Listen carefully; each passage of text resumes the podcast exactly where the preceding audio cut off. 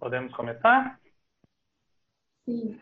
Eu vou ser. sugerir, eu, acho, eu vou sugerir, acho que já é praxe nesse tipo de situação, que é, eventualmente o pessoal desligue os microfones durante a fala, né, para a gente ter uma, um sinal melhor da reunião. Isso geralmente faz com que a gente tenha uma comunicação melhor. E daí eu deixo o chat aberto, deixa eu achar aqui, Daí, eventualmente, quem quiser ir escrevendo, contribuindo durante a minha fala, pode ir escrevendo no chat. A gente consegue, eu vou lendo ali, a gente vai se comunicando. Pode ser? Maravilha, então.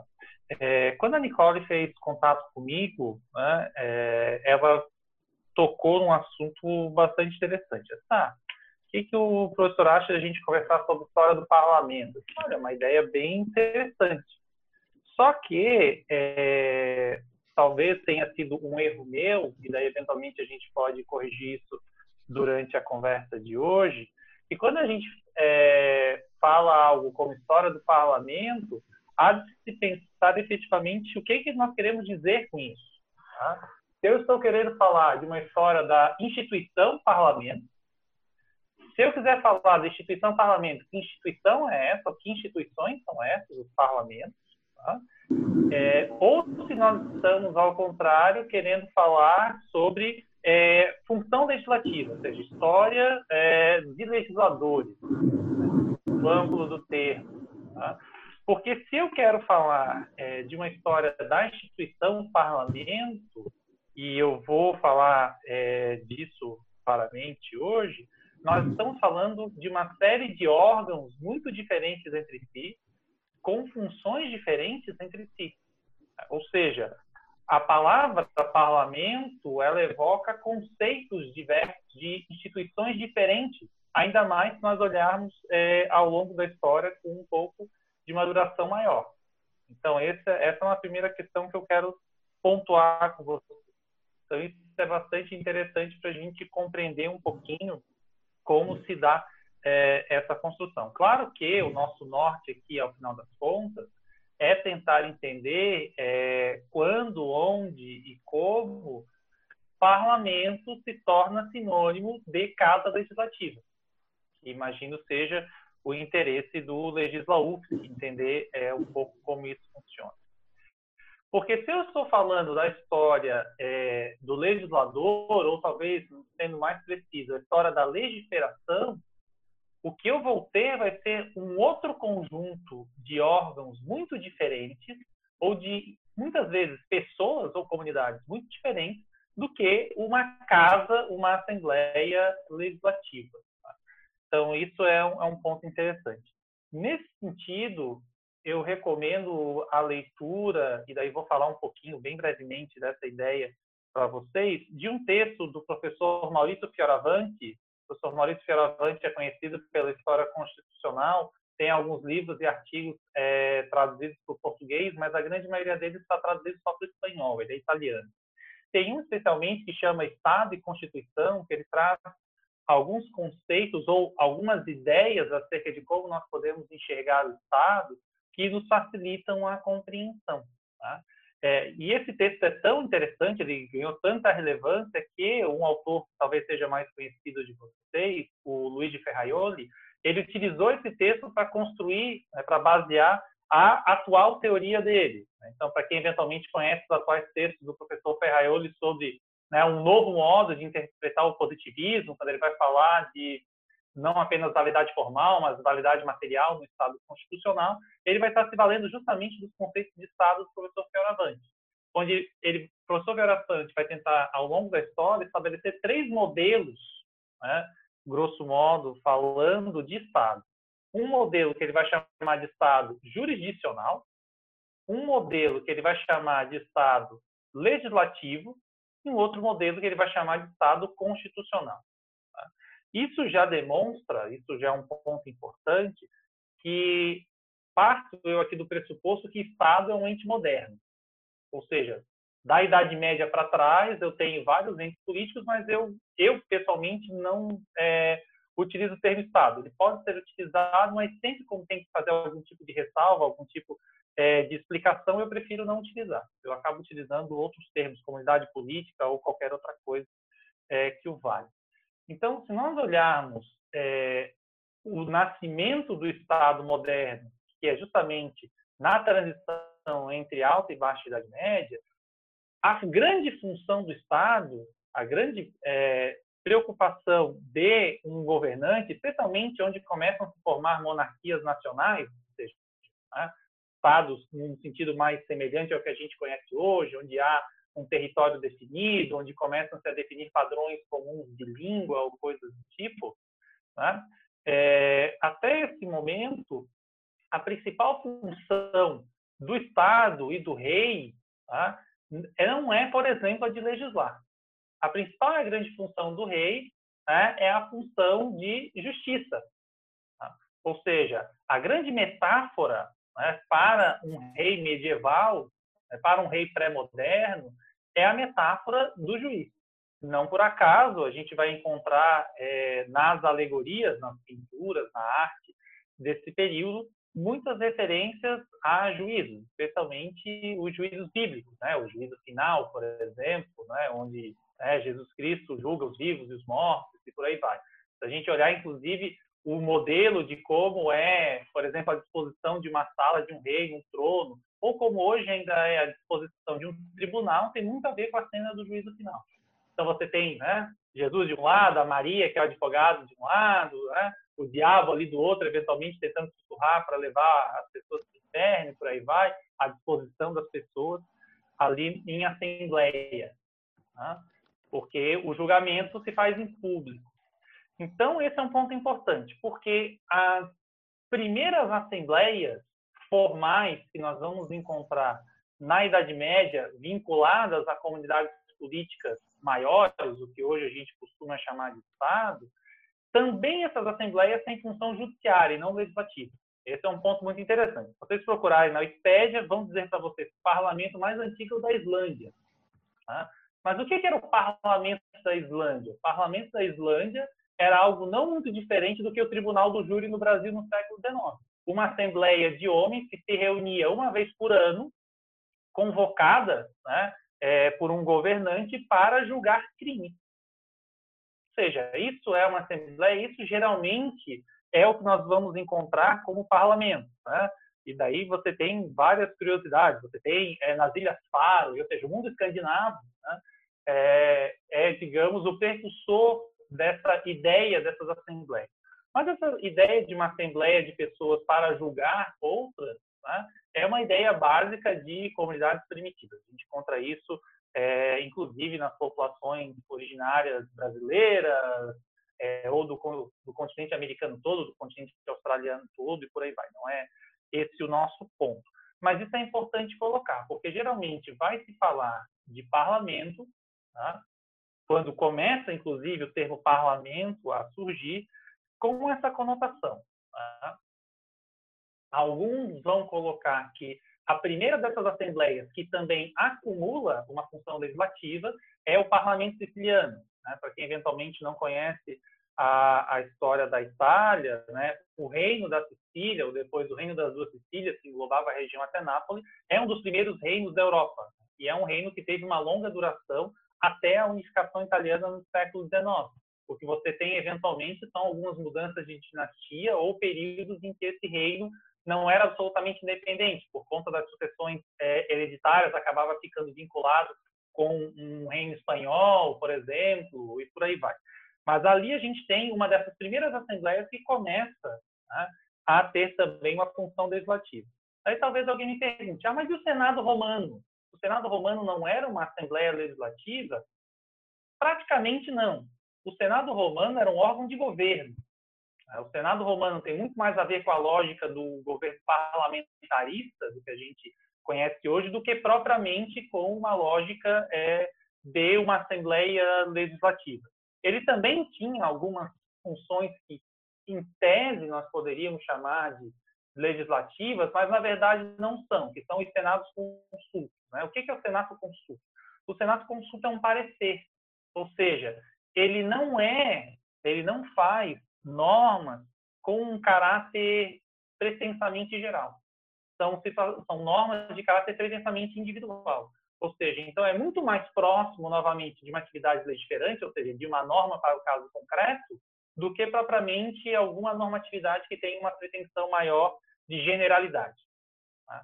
Então, esse é um primeiro ponto importante. É, quando nós vamos encontrar, por exemplo, o termo Senado na Idade Média, quando ele começa a ser replicado após o fim do Senado romano com a queda do Império, você vai ter órgãos de vários tipos. Você vai ter órgãos consultivos, um deles famoso era o, era o Senado de, de, Veneza, da República de Veneza, onde você tinha justamente um conselho, um conselho de notáveis, né, de nobres, que auxiliava o rei é, em suas decisões. Nós vamos ter o Senado de Milão, que era um Senado tribunal, ou seja, chamava de Senado, mas na verdade a sua função era de um órgão jurisdicional.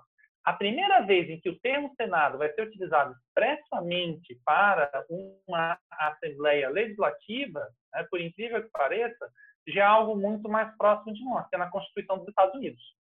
A Constituição dos Estados Unidos é a primeira que efetivamente utiliza o termo Senado para atribuir uma casa estritamente legislativa. Então, isso é interessante também de nós é, pensarmos. Né? Então, o que, o que, a gente tem na, na tradição é, europeia, com, europeia, melhor dizendo, com relação à ideia de parlamento? Tá? Nós temos duas grandes tradições. Tá? É, uma delas é a tradição francesa, a outra é a tradição inglesa. A tradição francesa é aquela que ficou mais distante de nós. Né? E daí já adianto aqui uma tese que é a tese mais importante daquilo que a gente está falando aqui. Parlamento em sentido moderno advém do parlamento inglês. Né? Essas outras formas de parlamento derivaram em outras coisas. Né? E por isso eu vou falar antes do parlamento francês. O parlamento, ou os parlamentos franceses, né, para ser mais preciso, eram cortes, ou seja, eram, mais uma vez, nessa lógica de assembleias que tinham como função julgar. E tinha uma função auxiliar, né? porque a França, que é uma das primeiras monarquias que se estabelece na Europa, com uma estabilidade e extensão territorial considerável, comparado com outros reinos que a gente tem na época, como os reinos da Península Ibérica, né? ou os reinos da Península Itálica, ou do que hoje a gente chama né, da zona de língua alemã, que hoje é Alemanha, Suíça, Áustria e por aí vai. Então, a França né, é aquela que mais cedo e de modo mais extenso organiza é, uma estrutura estatal.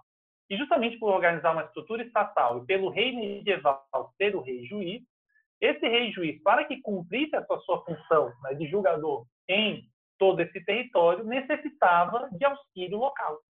Então, os parlamentos franceses são órgãos judiciários que atendiam a uma província. Ou seja, eram órgãos relativamente é, que abarcavam mais de uma de uma cidade, mais de uma vila. O que hoje, né, seria para nós uma conotação de um tribunal de justiça estadual ou algo nesse sentido. Né? E isso se explica também porque nesse mundo é, pós-medieval a gente tem assembleias em praticamente todas as cidades. Todas as cidades têm assembleias e essas assembleias locais é que geralmente tinham poder legislativo. O caso talvez mais interessante para a gente entender a lógica desse funcionamento é o caso espanhol, em que você vai ter é, os foros, tá? e daí, por exemplo, é, a região de León, na Espanha, avoca né, o, a, o, direito de ter a constituição mais antiga do mundo, que é o Foro de León, que é lá do, do século X, né, século XI, perdão, já mil e alguma coisa, mas o que a gente tem ali é justamente a conformação de uma regra citadina.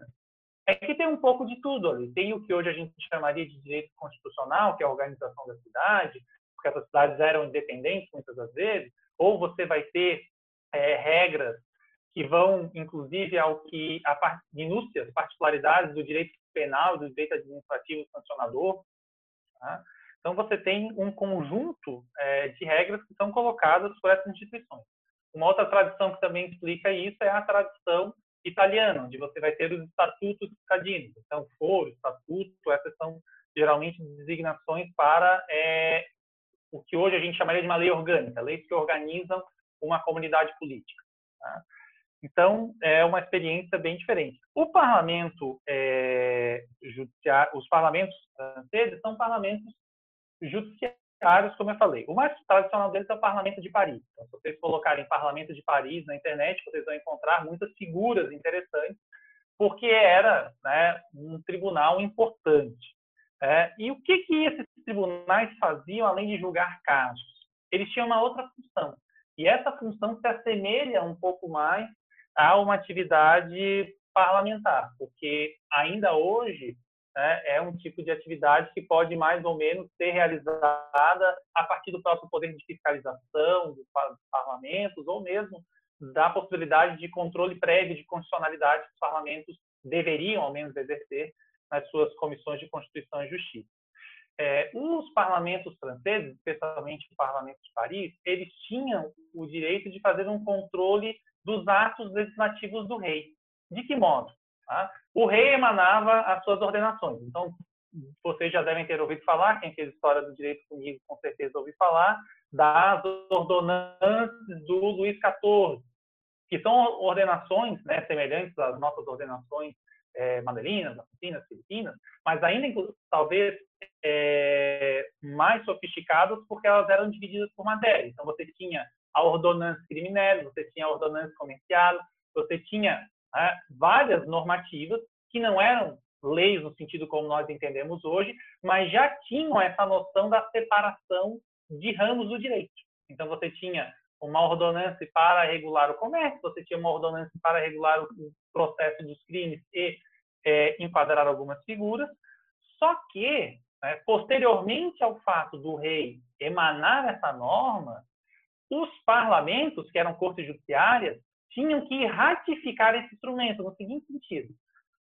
Como a estrutura do direito pré-moderno era uma estrutura de pluralismo jurídico, que você tinha vários direitos circundantes, então você tinha o direito de cada uma dessas cidades, dos foros, dos estatutos, você tem as ordenações do rei, você tem o costume, você tem o ius comune, o direito comum, que era a, o direito dos juristas, você tem, inclusive, o próprio conjunto das decisões dos tribunais, né, o que eram, a época, chamada de arrestos. Né? É, então, todo esse direito anterior, plural, é que conformava a ordem jurídica. Então, quando o parlamento é, se via diante de um caso, ele tinha que, inclusive, falar qual o direito que aplicava esse caso. Então, por isso, quando né, o rei emanava uma ordem, né, uma ordem de legislação, uma carta de lei, né, como eventualmente a gente vai ver é, em algumas experiências, essa, essa carta de lei tinha que passar pelo parlamento, porque o parlamento tinha que dizer que essa nova ordenação estava de acordo com o direito antigo. Porque, ao contrário das regras que nós temos é, colocadas hoje como solução é, clássica de antinomia, de que entre uma lei mais antiga e uma mais recente vale a mais recente, na lógica do direito do antigo regime, que tendencialmente é baseado a partir do costume, a regra é contrária. Tendencialmente tende a valer aquilo que é mais antigo, porque se é mais antigo demonstrou maior resistência, então se durou mais é melhor. Tá? Porque até depois eu vou, vou concluir com essa fala, a grande função de julgar era de julgar de acordo com a natureza das coisas. Ou seja, o papel do, do jurista era ler a natureza das coisas. E aqui a ideia de natureza é diferente da nossa ideia de natureza, uma ideia de natureza vinculada a uma ideia cristã de natureza, ou seja, que a natureza é um, uma criação de Deus e que o homem tem uma função específica na natureza, tá? é, e que os animais e que as plantas e tudo tem uma função pré-determinada. Então, cabe ao jurista ler essa ordem e organizar essa ordem. Isso significava o quê? Isso significava que esse parlamento poderia fazer uma advertência ao rei dizendo o seguinte: olha, essa lei não se enquadra com o nosso direito e, portanto, não pode ser aplicada. O que, que acontecia a partir daí? A partir daí começava uma queda de braço, porque o rei especialmente a gente pensando no caso francês que eu estou falando, no século, a partir do século XVI, é um rei já muito forte. Então é um rei que começa a avocar para si um papel de primazia né? na legislação. Tá? Então, para avocar esse papel de primazia na legislação, ele precisava conseguir fazer valer esse direito. Então começava um pouco é, essa queda de braço. O que o rei podia fazer duas coisas. É, exatamente. Quase que um poder de veto, não, efetivamente um poder de veto.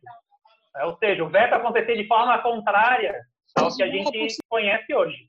O veto era a posteriori, né, porque você tinha uma, uma mudança de ordem com relação a isso. Ou seja, você tinha é, um, o que hoje seria chamado de um poder executivo, mas que acumulava a função legiferante de emanar as normas, e você tinha né, um órgão judiciário que tinha, para além do poder de organizar a jurisprudência, decidir se o direito era conforme a jurisprudência. Ou seja, o, quando você fala em jurisdictio, em jurisdição, é, no, no antigo regime, você está falando mais do que um órgão judiciário, você está falando efetivamente no sentido maior de dizer o direito, inclusive qual direito é aplicado.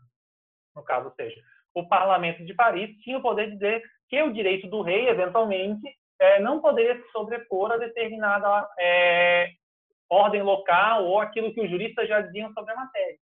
E isso entrava em fricção com o modelo em que o rei queria expandir a atividade legislativa, porque o rei queria cada vez mais que o direito dele fosse o direito, e você tem todo um arcabouço jurídico já muito tradicional, tá? ali a essa época já, pensando na fundação das universidades, já há 500 anos de tradição do direito pensado racionalmente pelos juristas, né? essa ideia de que os juristas eram sujeitos capazes de ler a ordem das coisas, porque tinha uma formação para tanto. Tá? E você tinha o rei que se colocava ali. Então, quando o parlamento não publicava essas, é, essas normas do rei, o rei poderia reclamar. E, em última instância, se o conflito permanecesse, o rei poderia ir até o parlamento né, e requerer, em última instância, a aplicação dessa norma. Ou seja, então existia a possibilidade de, em último caso, o rei fazer isso. Mas perceba, num mundo de arranjos plurais, em que a função do rei é fazer justiça, ele não poderia ficar fazendo isso o tempo todo. Tá? Do mesmo modo, né, como a, a, gente já conhece é, o próprio poder de veto, que o presidente da República também não fica o tempo todo vetando aquilo que o legislativo faz. Ou o legislativo não fica o tempo todo derrubando os vetos presidenciais. Porque existe um equilíbrio nessas relações que exige que as partes eventualmente cedam ao longo do tempo. Né? É do jogo político é, essa sessão. Então, é nessa perspectiva que acaba se colocando. Um detalhe importante que, é, que explica um pouco por que, que esses parlamentos tinham tanta força é a sua composição. Tá? Isso era uma tradição na França e no Brasil né, de modo mais ou menos parecido com outras funções também, foi uma tradição, de que os nobres poderiam, é, inclusive, tornar-se nobres quando não eram, comprando cargos. Ou seja, um juiz do parlamento francês, dos parlamentos franceses, do parlamento de Paris, comprava o seu cargo. Ou se não comprava, ele tinha o direito hereditário de transmitir ao seu filho esse cargo.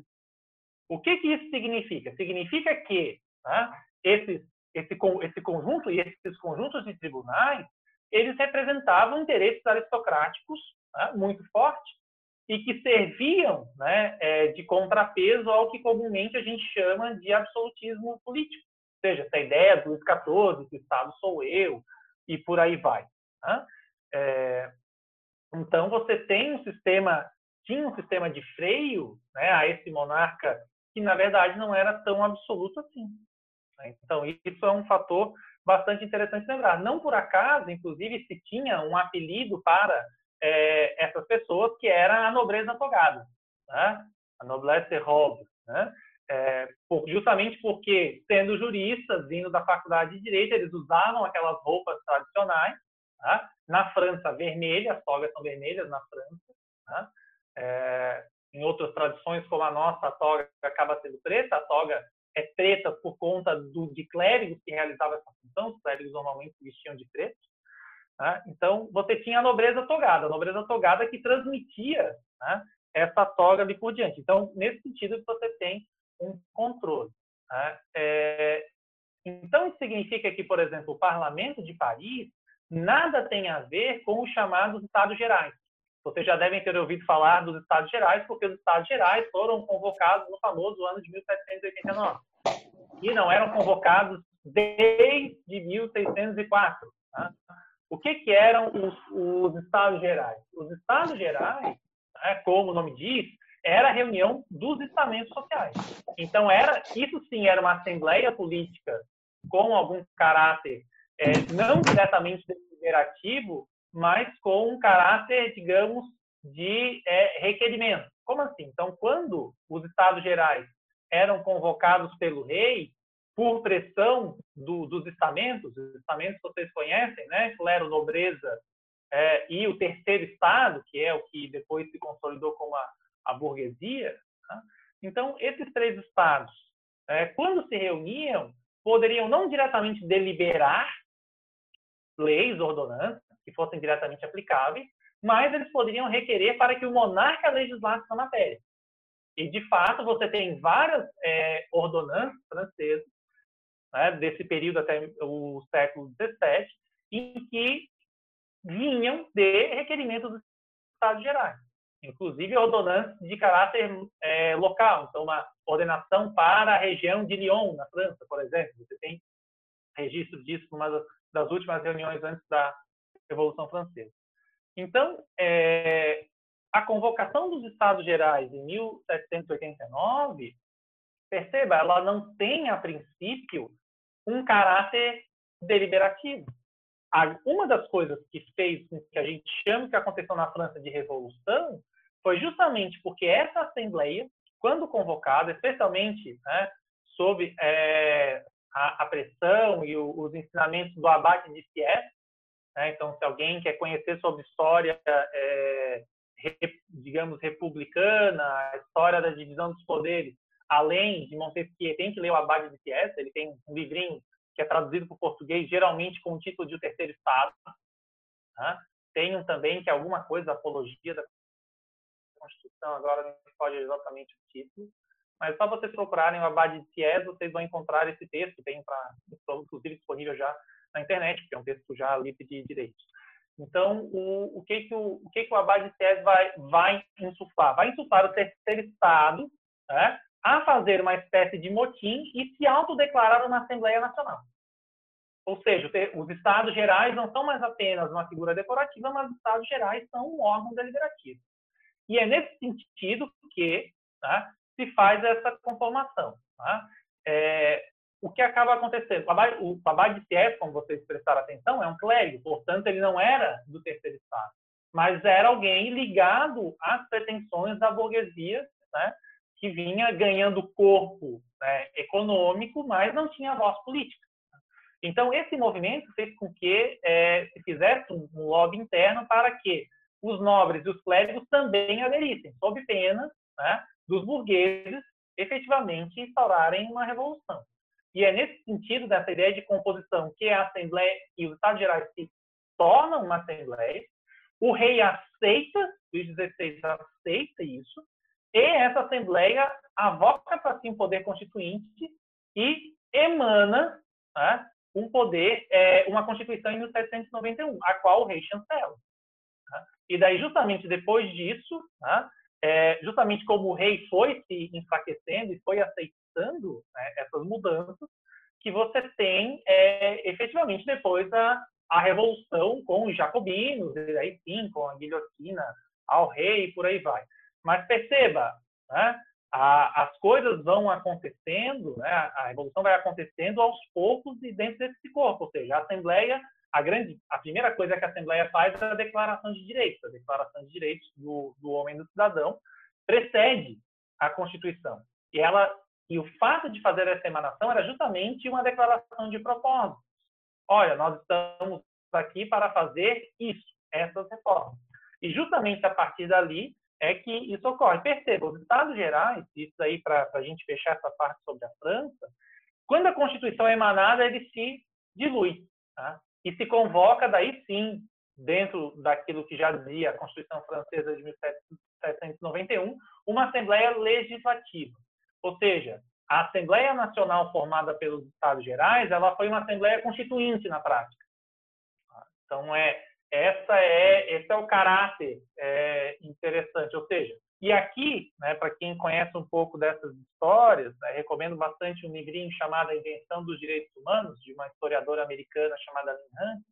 Ela vai justamente mostrar o quanto as trocas de cartas entre esses sujeitos né, é, entre americanos e franceses, né, é, ingleses, a presença de Thomas Paine, por exemplo, tem um papel fundamental na, na leitura, na tradução desses escritos, é que faz com que os o que, que os franceses estão fazendo? Os franceses estão imitando aquilo que os americanos fizeram. Os franceses olham aquilo que os americanos fizeram, hum, então os Estados Gerais podem funcionar como uma Assembleia Constituinte. E daí, a partir dessa ideia que surge, inclusive, a ideia de declarar direitos. Né? Porque você já tinha anteriormente a declaração dos direitos de vários estados é, americanos. A Virgínia, talvez, a declaração mais importante, porque escrita pelo Thomas Jefferson. Então, a história do parlamento enquanto Assembleia Legislativa é a história da transformação da sociedade, da transformação de instituições. Então, perceba, a França faz isso de modo muito original.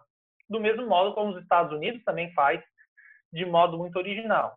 Mas os Estados Unidos fazem isso tendo como base o modelo inglês de parlamento, por óbvio. Ou seja, a ideia de que existe um corpo, uma assembleia que pode né, tomar o poder de legislar.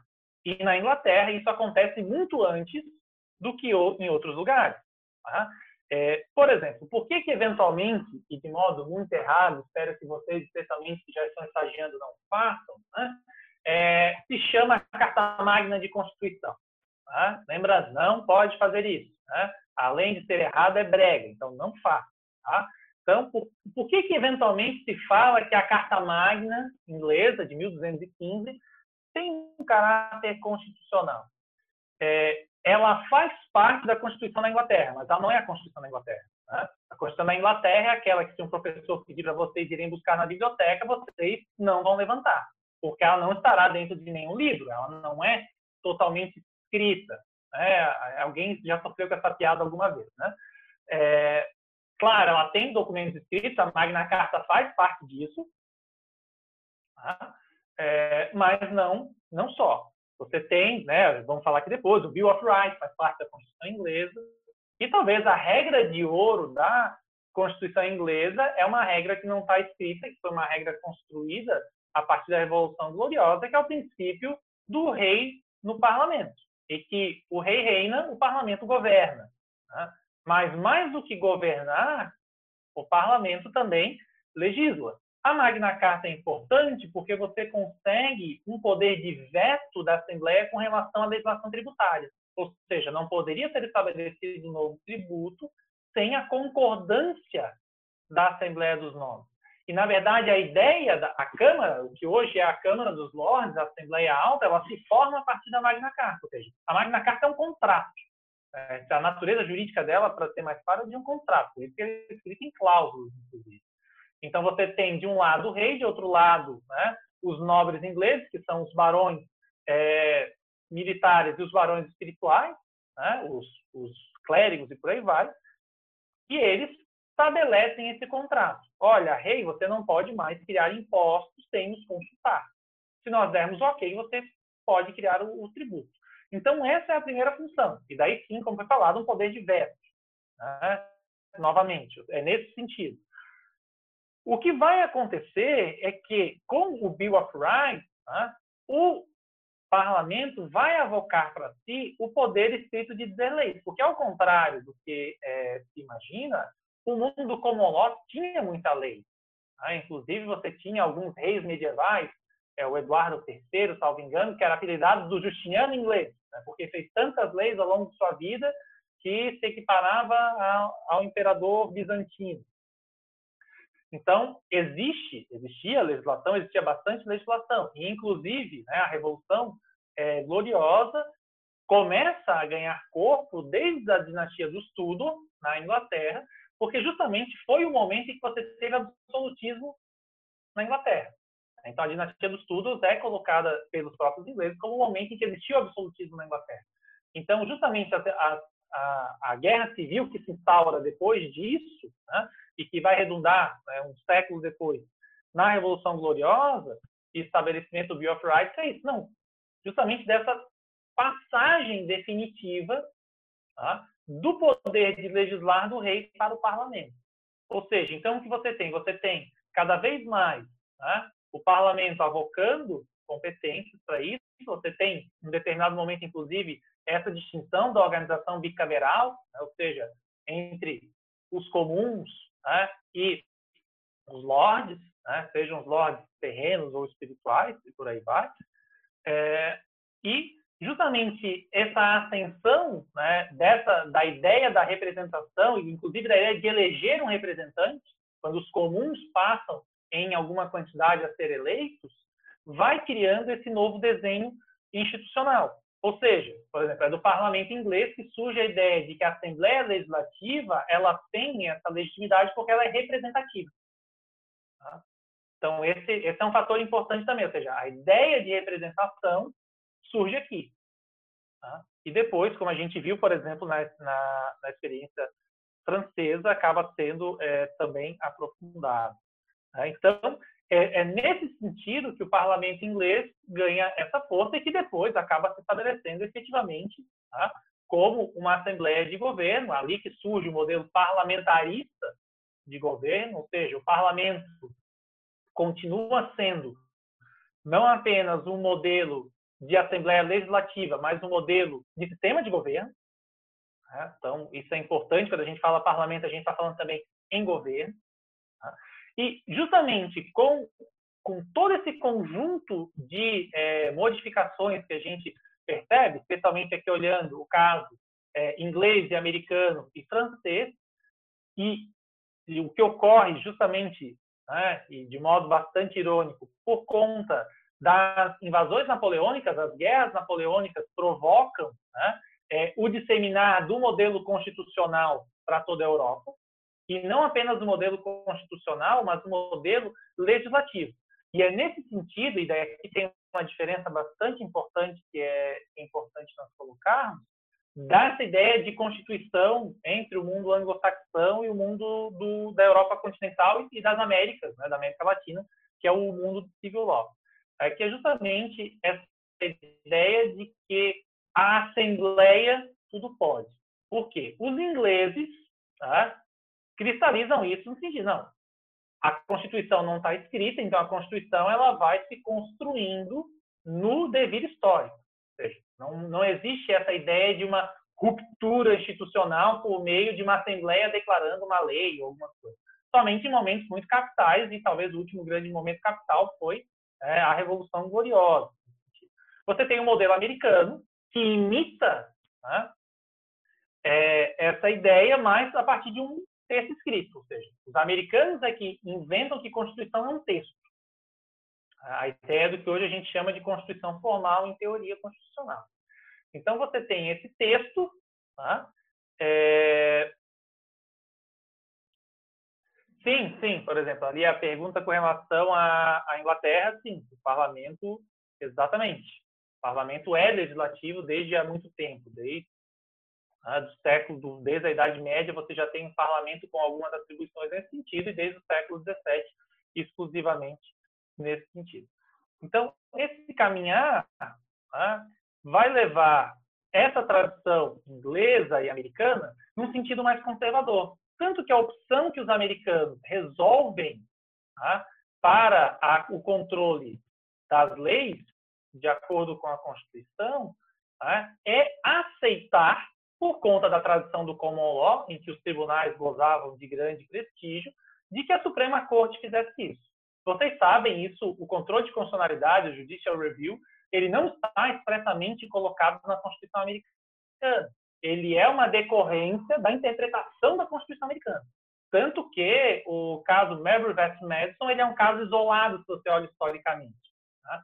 Ou seja, ele ocorre ali em 1803, mas você não tinha algo direto igual antes e você não tem, nos próximos anos, a Suprema Corte fazendo isso. É justamente com a ideia né, de que a interpretação de que a Suprema Corte vai exercer esse papel do controle de constitucionalidade é que a revisão judicial começa a ganhar corpo e vai tomando essa dimensão ao longo do século XIX, né? inclusive com casos bastante polêmicos. Né? Vocês já devem ter ouvido falar do caso Dred Scott, né? em que a interpretação da, da, da Constituição feita pela Suprema Corte foi de entender a supremacia né, do arranjo da federação. Né? O caso de Scott era de, um, era de um escravo que foge de um território, de um estado que havia escravidão, para um estado que não havia escravidão. Eu não lembro ali se do Tennessee, por aí vai, não lembro exatamente agora. É, e o que acontece? Existia a teoria no, no, século, no século XIX do solo livre, ou seja, um escravo que tocasse um solo onde não existia mais escravidão automaticamente se tornava livre. Essa é uma teoria importante do século XIX. Vale aqui para os estados da América Latina. O Brasil teve muito conflito com os estados ao seu redor, com o Uruguai, especialmente por conta disso, né? porque se o escravo fugia, ele se tornava automaticamente livre, e daí se tentava, a todo modo, evitar isso. E nos Estados Unidos não foi diferente, só que ali a gente está falando do contexto dentro dos Estados Federais. A interpretação da Corte, da Suprema Corte, foi no seguinte sentido: o que vale é o arranjo da autonomia federativa. Então, por conta disso, né, o Dred Scott continua escravo. E se alguém já foi visitar a Suprema Corte nos Estados Unidos, quando você chega lá, tem uma plaquinha de metal dizendo: nós erramos com o Dred Scott. Né? Justamente porque essa ideia né, do, do controle de constitucionalidade ele é uma ideia que vai sendo construída a partir da interpretação. Ela não está, assim como a Constituição inglesa, ela não está colocada no arranjo essencialmente escrito. Mas isso é mundo, do mundo do common law, onde se aceita né, que os tribunais, desde sempre, tinham esse papel, um papel interventor. Tá? No, na nossa tradição, isso ocorre de modo diferente. E por isso o professor Maurício Fioravante é, vai dizer que no mundo, especialmente da França e da, das suas irradiações, e que serve para o nosso caso também, você não salta do estado jurisdicional, em que o papel do rei é o rei juiz, é, para um estado constitucional. Você salta para um estado legislativo. E que, de certa forma, a ideia já surge antes, quando o rei torna esse legislador. Então, é a ideia né, do, do rei absoluto, do rei que quer ser o legislador, é uma demonstração que o Estado, que a figura do rei deixa de ser a figura do rei juiz e passa a ser do rei legislador. E o que acontece é que as assembleias tomam isso. E tomam isso de modo muito radical. Quem conhece a história da Revolução Francesa vai lembrar que só durante a Revolução teve, tivemos cinco constituições. O que, que isso significa? Isso significa que essas assembleias nacionais avocavam para si, diferente da tradição do common law na Inglaterra e nos Estados Unidos, um poder constituinte permanente. Ou seja, a ideia de que toda vez que você precisava mudar o arranjo político, você precisava mudar a Constituição. Por quê? Porque a Constituição era o texto escrito e que não era capaz de ser flexível. E mais, e que você não precisava é, de solenidades maiores para fazer isso. Essa é a tradição que a gente vai ter ao longo do século XIX nas monarquias constitucionais ditas liberais né? na restauração monárquica francesa, na instauração das monarquias na Itália e na Alemanha na unificação, nas monarquias ibéricas de Portugal e Espanha e na monarquia brasileira. Tá? É, o ato adicional, por exemplo, que é talvez a mais importante reforma constitucional que a gente tem com relação ao texto de 1824, no ano de 1840, é feito pela Assembleia Nacional. Tá? Ou seja, não é que se não, não tem um quórum especial, não tem salvaguardas especiais, não tem o que hoje a gente chama de cláusulas petras. A ideia de cláusulas petras, inclusive, é uma ideia bastante é, recente, a ideia de que você tem partes ou da Constituição que não podem ser modificadas. A Constituição toda podia ser modificada e podia ser modificada pelas Assembleias Nacionais. As Assembleias Nacionais detinham esse poder. Tá? Então, significava que, ao fim e ao cabo, o que valia era a lei. Ou seja, a lei era mais importante. E isso tem uma questão importante também de arranjo de governo, que a soberania se encontra no parlamento. Ou seja, a soberania não é tripartida entre os, poderes. Aliás, num arranjo como esse, mal dá para chamar o judiciário de poder. Porque o poder mesmo é o parlamento. Porque o parlamento faz as leis e o parlamento cede aqueles que vão exercer o governo. Esse é o sistema parlamentarista. Então, a soberania está concentrada.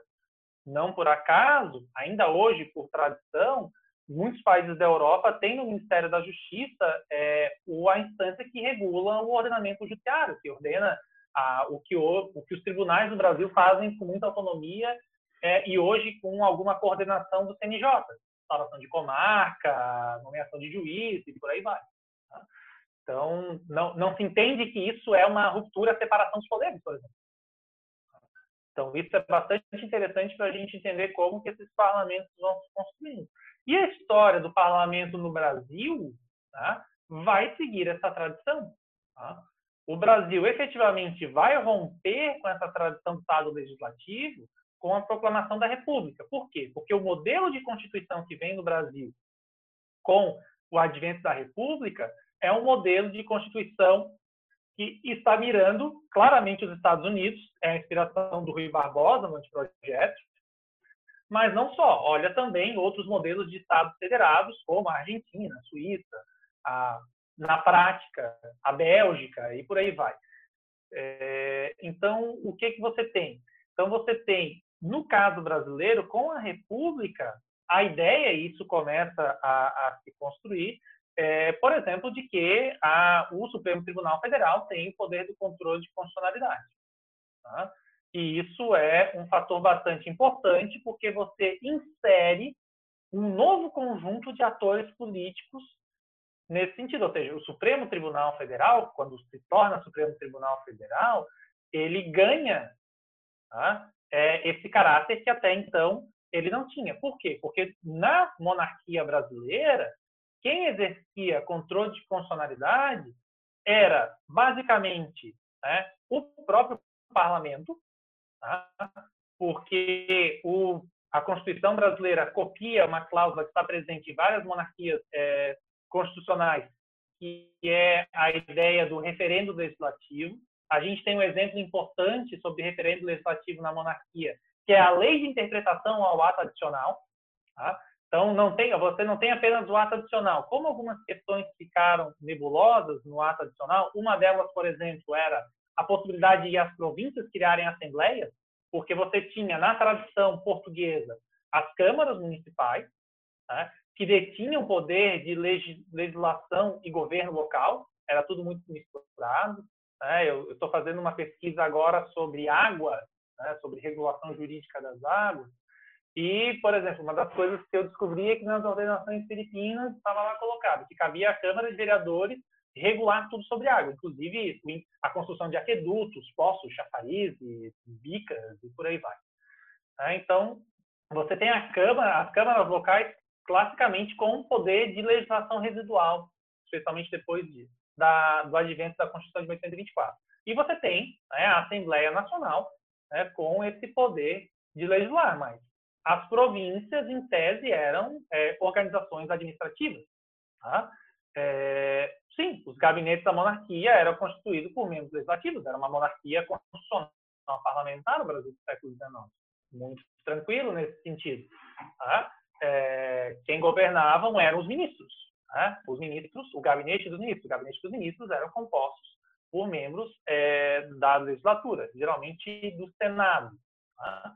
É, então, que, que você tem aqui? O que faltava né, é aquilo, para um equilíbrio do, dos poderes, a ideia de que um outro órgão que o próprio legislativo fizesse o controle das suas leis. Ou seja, quem controla o legislativo? Porque o legislativo faz a lei e, se eventualmente há problemas na interpretação dessa lei, o legislativo faz uma lei de interpretação. Ou seja, uma demonstração de que, do próprio parlamento de que ele errou. Tá?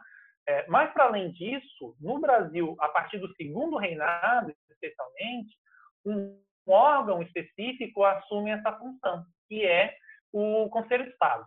Tá? O Conselho de Estado é criado pela, pelo Dom Pedro I, mas com a regência né, ele é eliminado porque se entendia que isso era uma construção centralizadora do poder. Mas né, o Dom Pedro II, é, que não gostava de entrar em bolas divididas e que tentava ser um monarca liberal, ao menos, copiando algumas estruturas é, do direito comparado, é, começou a se valer do poder é, moderador da seguinte forma. Quando ele precisava utilizar, ou quando era possível utilizar o poder moderador, se vocês já devem ter ouvido falar, essa ideia de poder neutro, em que você tem o rei, o rei no Brasil, o imperador, ele era o chefe do poder executivo, mas ele não governava. Ele era uma rainha da Inglaterra. Na verdade, inclusive, o fato de que ele ser ou não né, uma rainha da Inglaterra, foi o que gerou a tensão que levou à abdicação do Dom Pedro I, né? e que foi a razão né, do, da longevidade do governo do Dom Pedro II. Tá? Então, ele não tocava nisso, mas tinha algumas questões sensíveis que tocavam o poder moderador no arranjo constitucional. Uma delas, por exemplo, o poder de graça, o poder de perdoar penas criminais. Que o, o imperador poderia fazer simplesmente se valendo desse seu poder. Mas, né, é, como que ele fazia? Ele pedia pareceres do Conselho de Estado. O Conselho de Estado passa a dar pareceres é, que são muito importantes e que, na prática, né, passam a ter uma função constitucional. É uma, uma, inclusive, uma possibilidade de rever os atos legislativos. Porque quando os atos legislativos eventualmente estivessem em desacordo, o Conselho de Estado dava pareceres, né, os quais tinham grande legitimidade que faziam com que é, você tivesse alguma espécie de controle da Constituição, que não era um controle para além do controle do próprio legislativo da Constituição. Tem um livro bastante interessante do professor Marcelo Casseb, da Universidade Estadual de Pernambuco, que fala sobre isso, História do Controle de Constitucionalidade no Brasil durante o Império. Tá? É um livro bem legal, onde ele explica como que funcionava esse arranjo complexo entre o Legislativo e o Conselho de Estado pelo poder moderador para construir um controle de constitucionalidade, que é, uma, que é a tese dele, porque se vocês olham os manuais de constitucional, vai dizer que no Brasil não tinha controle de constitucionalidade no Império. Mentira. Você tem só que não é feito, não é um controle judicial, é um controle feito pelo próprio legislativo ou pelo poder moderador. E que daí, com a, o advento do Supremo Tribunal Federal, essa ideia se rompe. E a partir dali a gente vai ter o parlamento brasileiro, né, com essa e a próprio, o próprio arranjo entre os poderes no presidencialismo brasileiro, mais ou menos como a gente conhece hoje.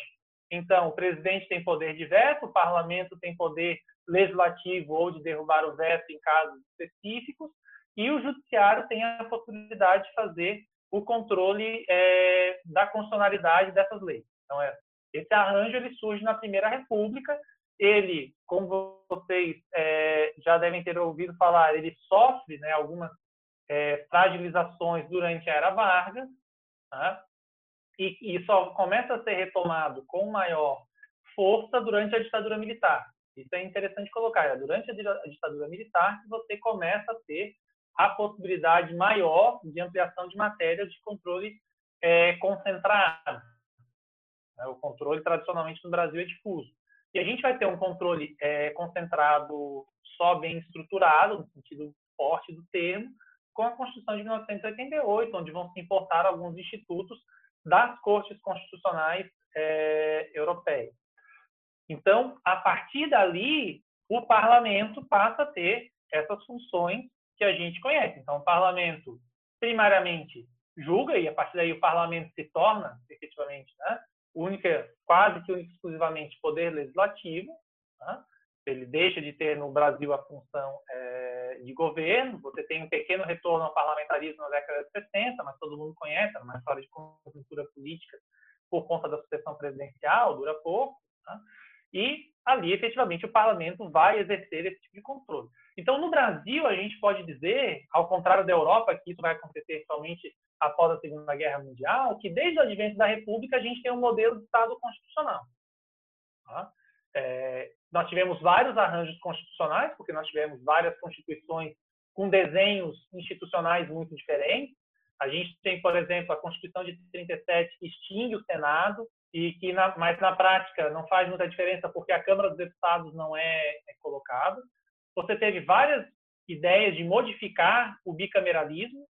Tá? Então, a Constituição de 34 tem um debate bastante forte de acabar com o bicameralismo, que não avança e que a Constituição de 37 impõe, mas não é levada em prática, porque o tal Conselho Nacional, que era uma espécie de um Conselho de Estado vinculado ao Executivo, acaba não sendo convocado, então não existe. E desde a Constituição de 1946, a gente tem é, estavelmente a figura do Senado. Claro que com os problemas da sua, é, dos seus recessos forçados durante a ditadura militar. Então, daí a gente tem uma história aqui de outro momento. Daí, a partir dali, é que daí entra as questões que a gente já tinha comentado no começo, que o, o controle de constitucionalidade que o legislativo faz, ele passa a ser é, preventivo, basicamente, por meio das constituições de comissão e justiça, tá? é, porque o controle de constitucionalidade a posteriori, o parlamento realiza tacitamente todo dia quando mantém uma lei, tá? ou quando muda uma lei. Então, você é controle de constitucionalidade, ao fim das contas, porque a lei precisa ser feita de acordo com um, algum parâmetro de controle de constitucionalidade, é um vínculo é, necessário no caso do legislativo. Tá? É, e daí tem as funções que daí são estritamente políticas, que daí são as funções de fiscalização que são colocadas pelo próprio mandato no sentido mais amplo, né, que é que advém da ideia de representação política, ou uma ideia um pouco mais estrita né, da ideia de fiscalização, que é a existência de um órgão auxiliar, inclusive, que são os tribunais de contas. Então, que é uma função que vai surgindo é, de modo bastante claro, né, é uma matéria que eu conheço pouco, mas já me recordo, que na, é, em algumas constituições europeias do século XIX você já começa a ter esse braço, porque uma função importante que o parlamento toma nas monarquias liberais do século XIX é justamente a, a construção do orçamento. Tá?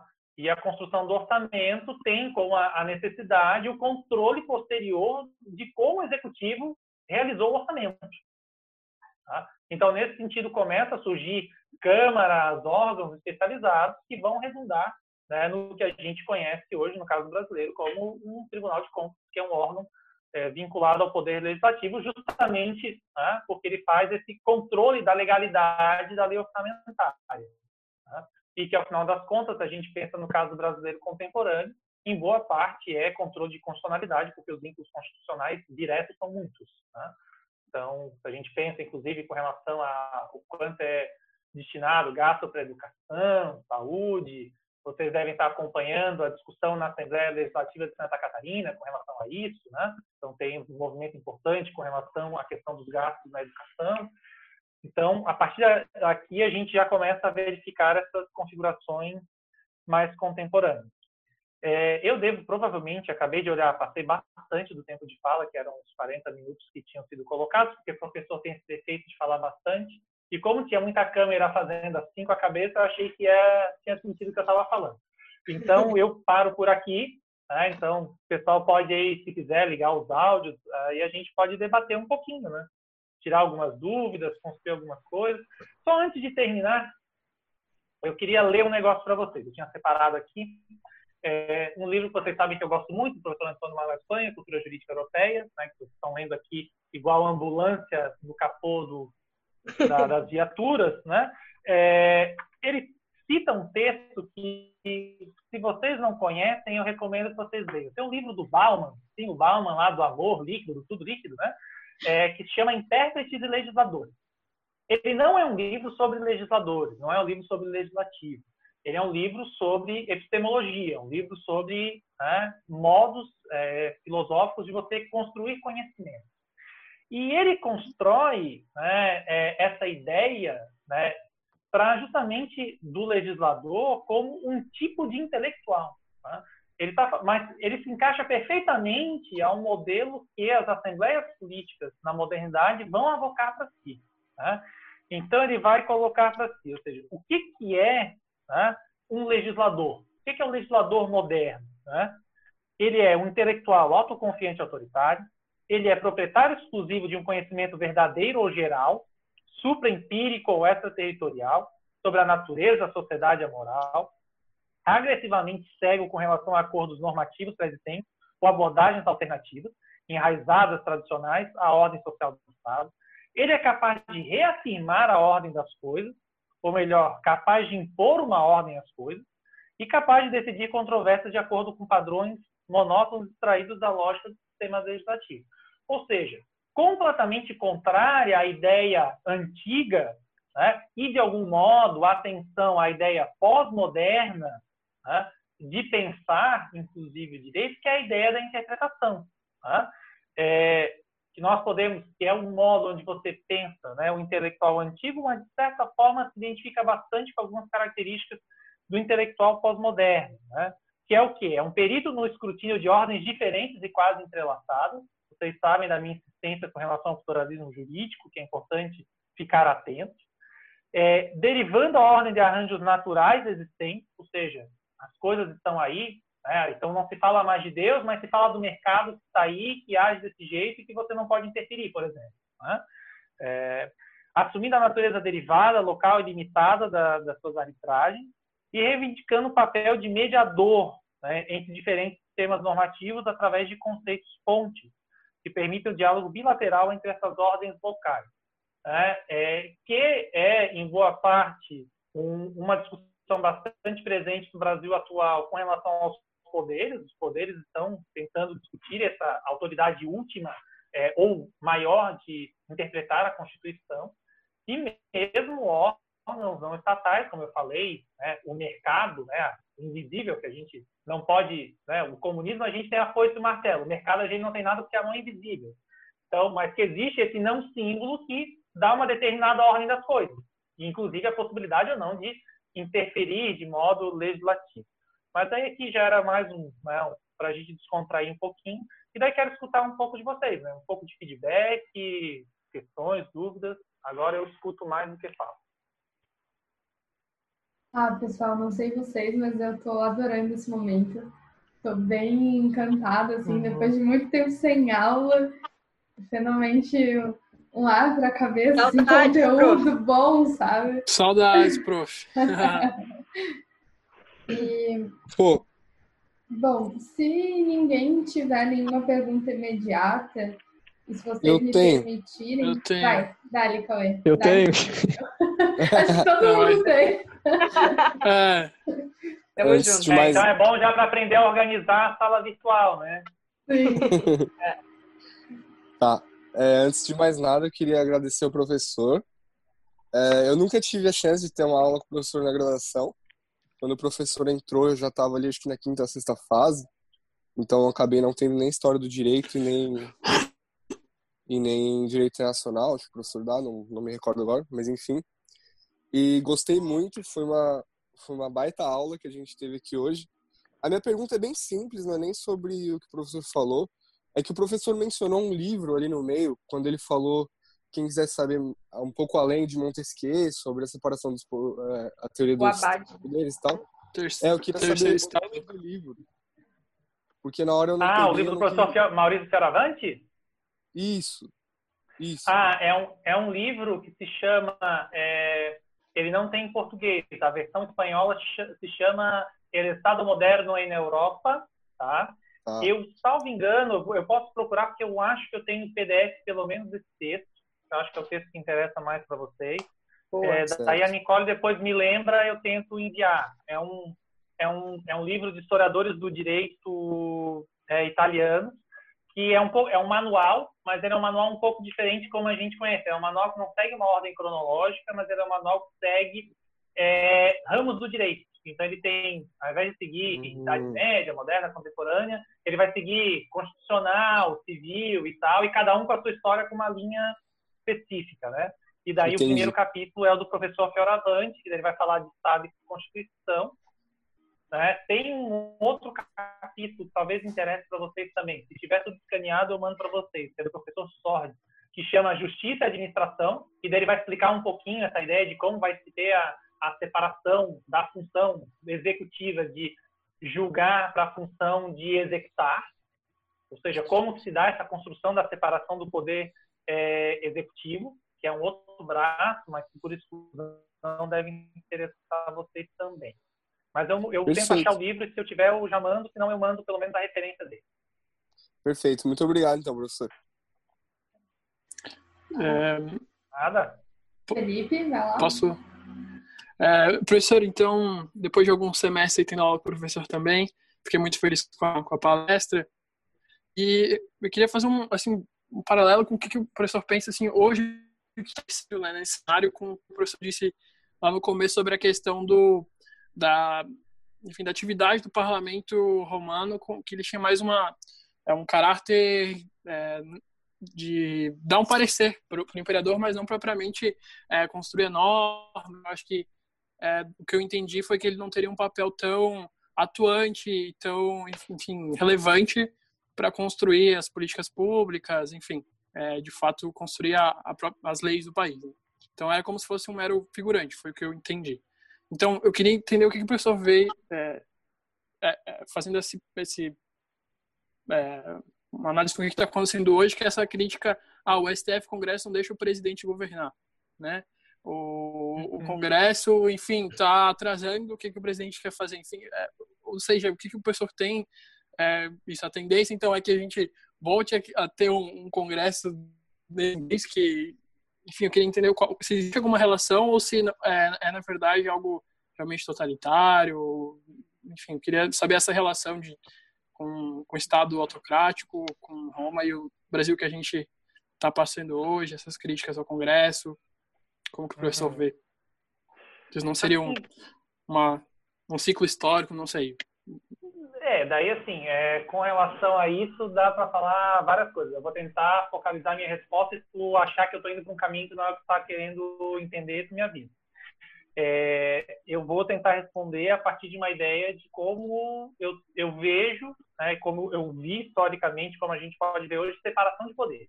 Vou tentar falar a partir daí.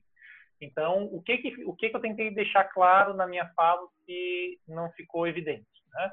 Basicamente, a grande é, ruptura moderna que a ideia de parlamento começa a construir é a ideia de separação de poderes e que existem órgãos que podem exercitar determinados poderes. Tá? É, o caso romano é um caso clássico da indistinção, ou seja, você tem um órgão que faz tudo. Por exemplo, o Senado romano, que existiu durante toda a vida de Roma, quando Roma ainda era uma monarquia, ela elegia o rei. Ou seja, o rei era um rei eleito. Tá?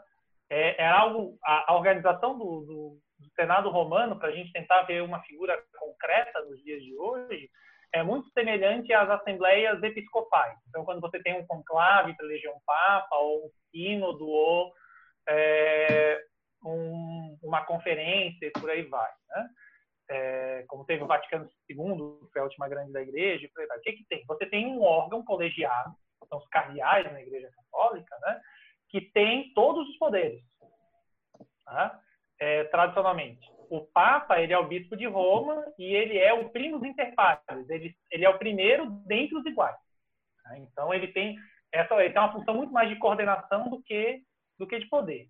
Então o que que você tem aqui? Você um, um, um clérigo, por exemplo, um bispo, ele tem todos os poderes na mão dele. Ele tem poder executivo, legislativo e judiciário. Tá? Eventualmente ele delega algumas funções, como a função judiciária do tribunal canônico, mas ele exerce todos esses poderes. O Senado romano, a igreja fazia isso claramente na Idade Média. Tá? O Senado romano também, também é isso. Ele elegia o rei, ele fazia política externa, né, os especiais, né? É, e depois, na República, é que ele começa a se tornar né, um órgão é, aristocrático como a gente conhece. Tá? Porque, para além de ser composto por patrícios e por anciãos, ele precisava ser composto também por aqueles que exerciam as magistraturas. As magistraturas eram as funções executivas no, na, na Roma Antiga. Então, era a cobrança de impostos, era o julgamento das causas, os pretores, até efetivamente a grande função máxima, que era o cônsul. Tá? Então, ou seja, você tinha tudo ali dentro.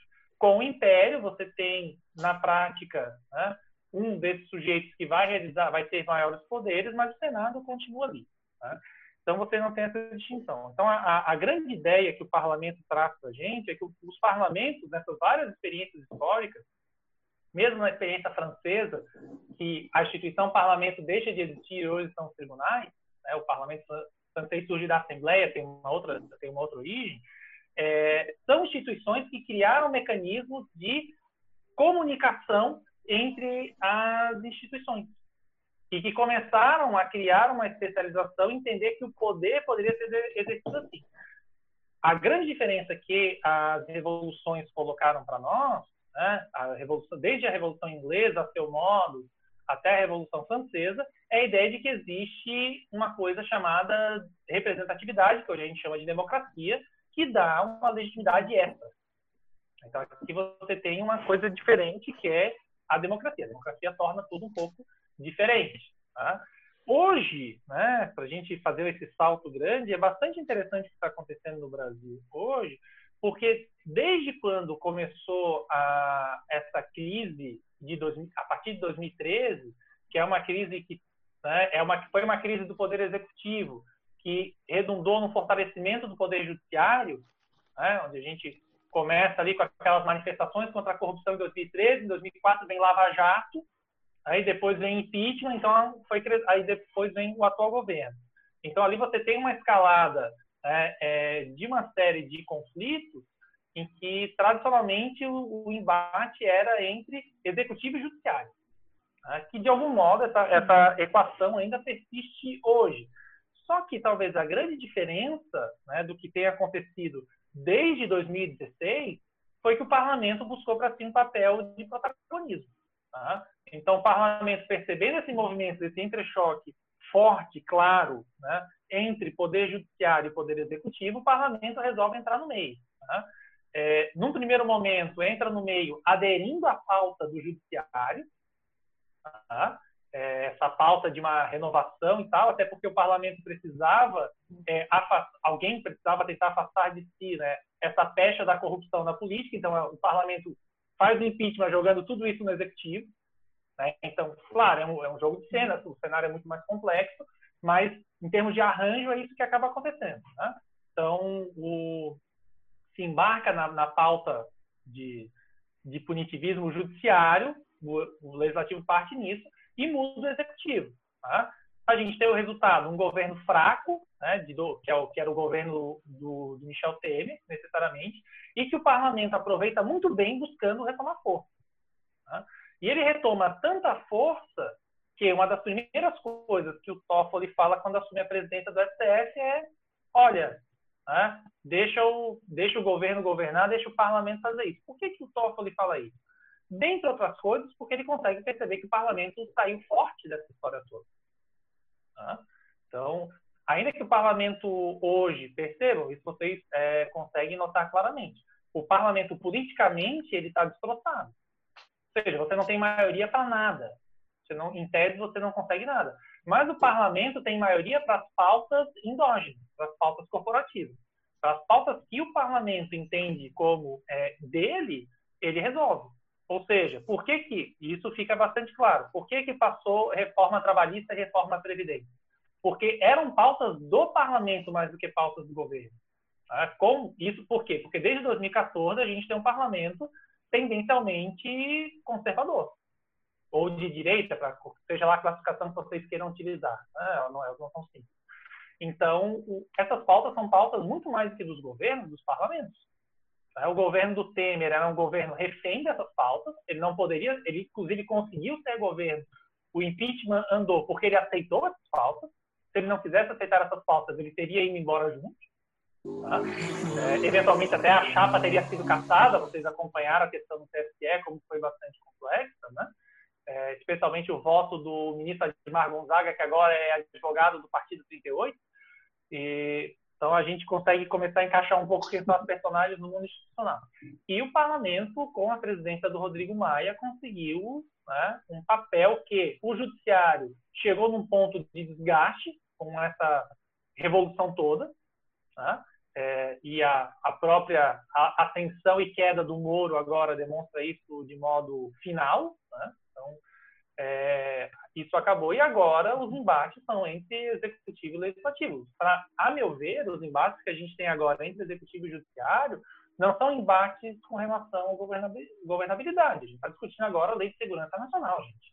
Então, assim, a gente chegou no, no fim dos tempos. Né? Eu, eu que sou um estudioso da lei de segurança nacional no Brasil, consigo notar isso claramente. Aqui você não está discutindo as grandes questões do país. Não tem discussão de política pública desse embate entre executivo e judiciário.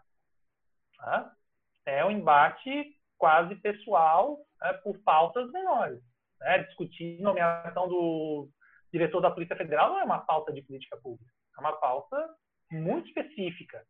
Né? Agora, as grandes pautas estão sendo conduzidas e, me parece, serão conduzidas pelo Legislativo que retomou esse papel de protagonismo. Claro que é, o mandato do Rodrigo Maia está vencendo, né? E a gente tem que ver que tipo de arranjo vai se conseguir construir. Se vai ter uma liderança que vai ser capaz de construir uma estabilidade que dê protagonismo para o legislativo. Só para encerrar, eu recomendo para vocês um texto que vocês encontram na internet do professor Christian Lynch. O professor Christian Lynch é professor da UERJ Né? Ele tem um texto sobre a Revolução Judiciarista. Né?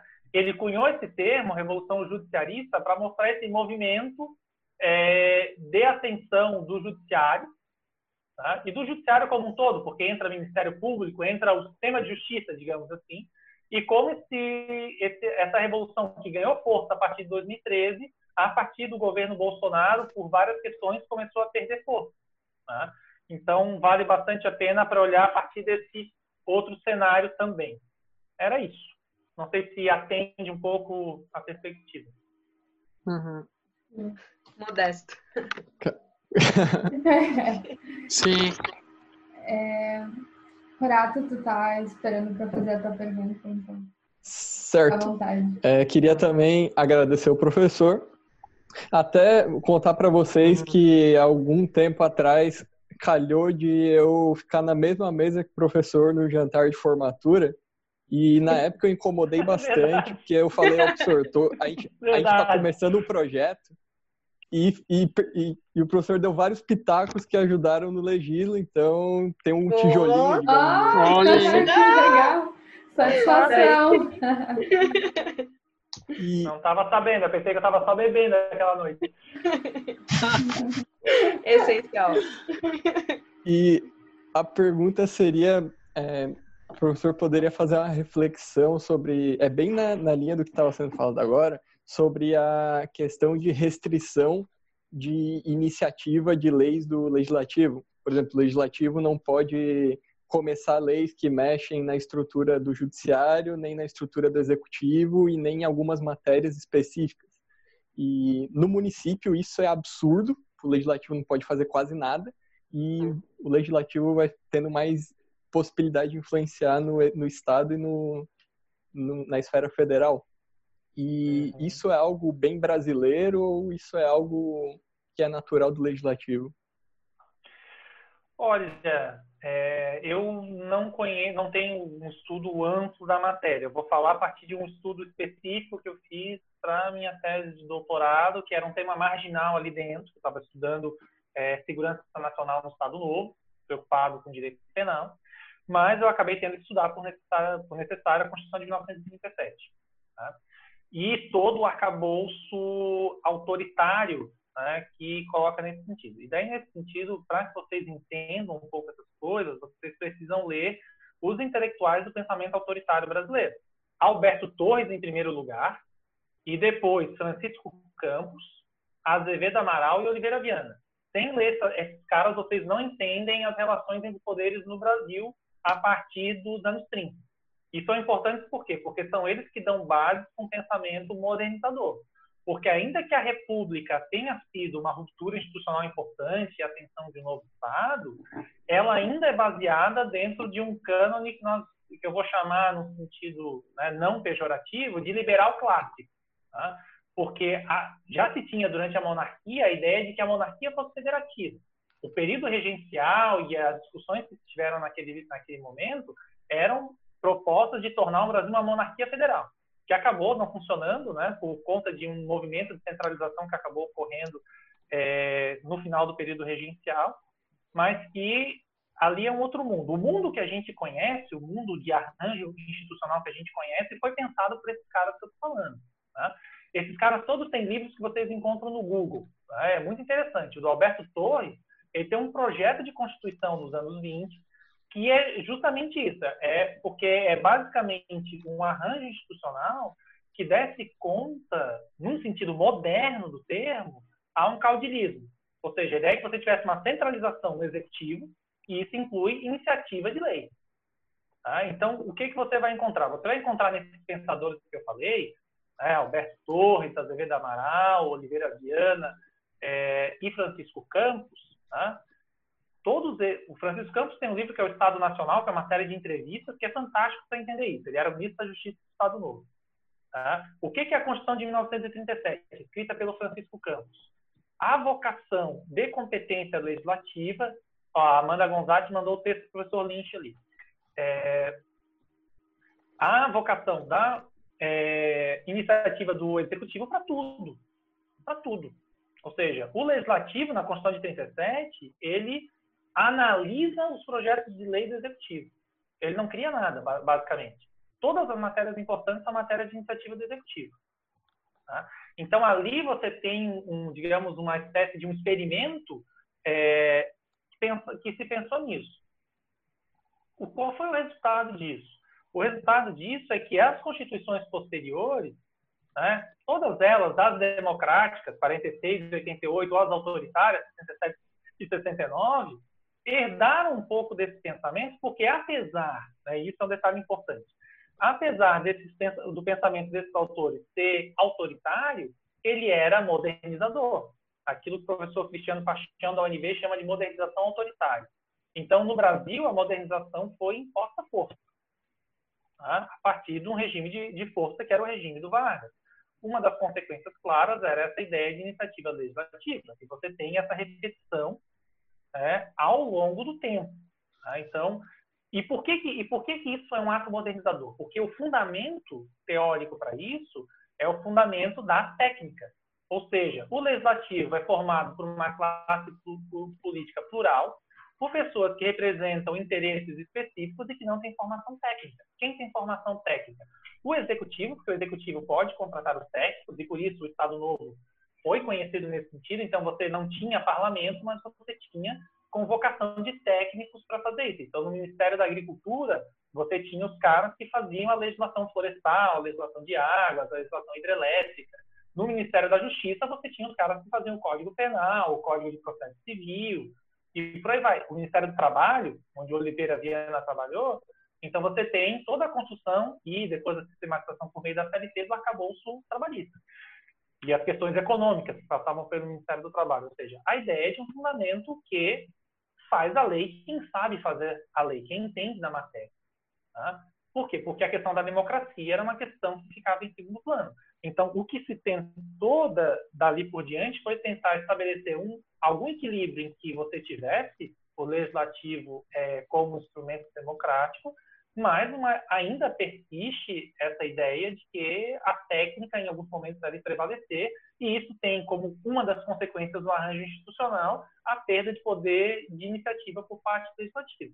O judiciário acaba sendo a mesma coisa. O problema do judiciário e do Ministério Público, que se redundaram no nosso modelo atual de 1988, por exemplo, é que isso gerou corporações que não têm controle. Vocês não, vocês provavelmente eram crianças, né? Eu estava no começo da faculdade quando se teve a reforma de 2004, a chamada reforma do judiciário, emenda constitucional 45. Busquem notícias da época. As notícias da época falam: vamos abrir a caixa preta do judiciário do Ministério Público. E o, os conselhos foram criados para que a sociedade civil tivesse a possibilidade de interferir nisso. Só que isso não ocorreu. Tá? Ou seja, as corporações, ao contrário, continuaram se fortalecendo e estão fechadas. No caso do município, daí tem muito das próprias limitações da Constituição de 88, que é uma constituição de compromisso entre o velho e o novo, tem muita coisa nova, mas tem muita coisa velha ali dentro. Tá? E também das próprias limitações, que daí são autolimitações das leis orgânicas. Então, nesse sentido que tu coloca do caso municipal, daí eu confesso que não é uma matéria que eu conheça bem, mas o que dá para se pensar é justamente olhar o que efetivamente a Constituição limita e, fora daquilo que a Constituição limita, tentar pensar alternativas via lei orgânica. Tá? Então, mas é uma matéria que eu conheço menos, então eu não vou falar mais para não ficar no achismo. Pô, muito obrigado. É... Muito mais do que eu esperava. Ele sempre dá muito mais do que a gente espera, é incrível. Professor, eu tenho uma última pergunta, eu vou, deixando a minha para o final, então se alguém tiver mais alguma, alguma por agora, fica à vontade uhum. para depois também. Mas é, o, que, o que me chamou a atenção ao longo de toda, de toda essa aula, principalmente quando você trouxe a figura do Parlamento de Paris. Me saltou aos olhos, assim, herança, sabe? Herança de todo esse processo. E o que está acontecendo hoje no Brasil, as manifestações em relação ao STF, que eu particularmente acho muito preocupante. É, teve em algum momento da tua, da tua fala é, sobre o controle de constitucionalidade, isso também é um poder político, foi uma ideia que você colocou ali. E uhum. então essa, essa, essa minha fala se desdobra em duas perguntas. É, você como historiador, imagino que, que seja tenha uma boa uma boa explicação e uma boa colocação sobre isso.